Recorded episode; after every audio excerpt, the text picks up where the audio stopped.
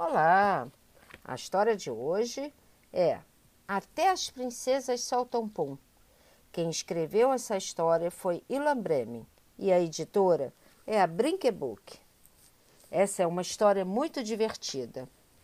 Vamos lá? Depois de chegar da escola, Laura chamou o pai e perguntou: As princesas soltam pum? Por que você quer saber isso? perguntou o pai curioso. É que na escola rolou uma briga. Mas antes de contar o que aconteceu, quero que você responda a minha pergunta. Acho que sim. As princesas soltam pum, respondeu o pai com muita delicadeza. Não pode ser, pai. Na escola, a discussão era sobre isso. O Marcelo falou para as meninas que a Cinderela era uma peidona.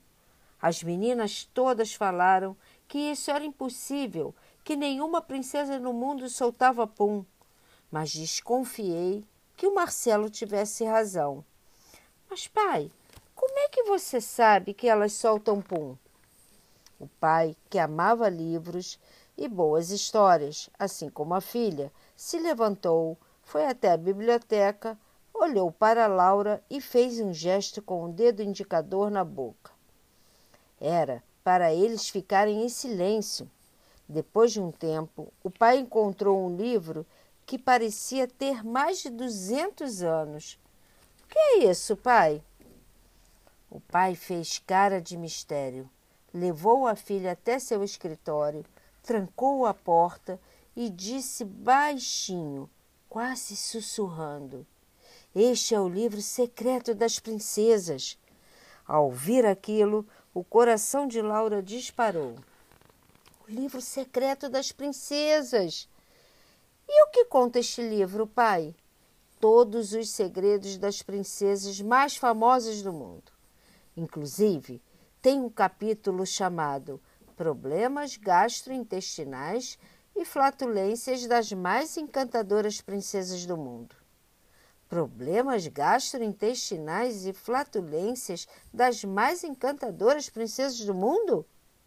Que significa isso, pai? Nesse capítulo, temos alguns relatos altamente secretos sobre os puns que as princesas soltaram. Você quer começar por quem? Pai, é claro que eu quero começar com a Cinderela. O pai foi folheando o livro, parou numa parte, leu e disse para a filha: Você lembra da noite, no baile da Cinderela? Sim.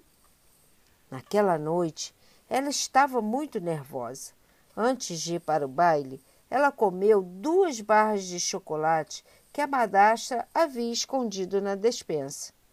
Na hora da dança, o príncipe apertou muito a cintura da Cinderela. Ela não aguentou e soltou um pum bem no instante em que o relógio avisou que era meia-noite. Ufa, pai! Quer dizer que o príncipe nem percebeu? Não, filha. E a Branca de Neve? O pai pulou algumas páginas, passou o olho em cima delas e disse: A comida dos anões era muito gordurosa. Eles gostavam de torresmo, repolho refogado, queijos de todos os tipos, bolos de abricó. A Branca de Neve já estava estufada com toda aquela comida cheia de colesterol. Quando a madrasta deu a maçã envenenada para ela, não houve nem tempo de experimentá-la. Branca soltou um pum tão fedorento que chegava a ser tóxico. Ela desmaiou por causa disso. Por isso os anões colocaram no caixão de vidro para ninguém sentir o cheiro. É evidente, minha filha. E como o príncipe teve coragem de chegar perto dela? Aqui no meu livro diz que no dia em que o príncipe passou e viu o caixão de vidro, ele estava com uma gripe danada, o nariz todo entupido. Ufa! Se não fosse isso, a Branca de Neve estaria morta. Pode ter certeza, disse o pai convicto. E a pequena sereia? O pai procurou por um tempo e finalmente disse: Ela é a princesa que mais conseguia disfarçar seus problemas gástricos.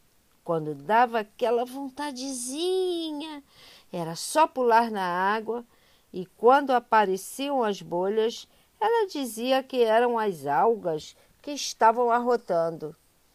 Mas mesmo soltando pum, elas continuavam sendo lindas princesas, não é, pai? Claro, filha. Elas são as princesas mais lindas do mundo. Mas até as princesas soltam pum.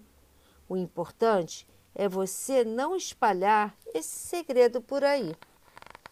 E assim terminou a nossa história de hoje.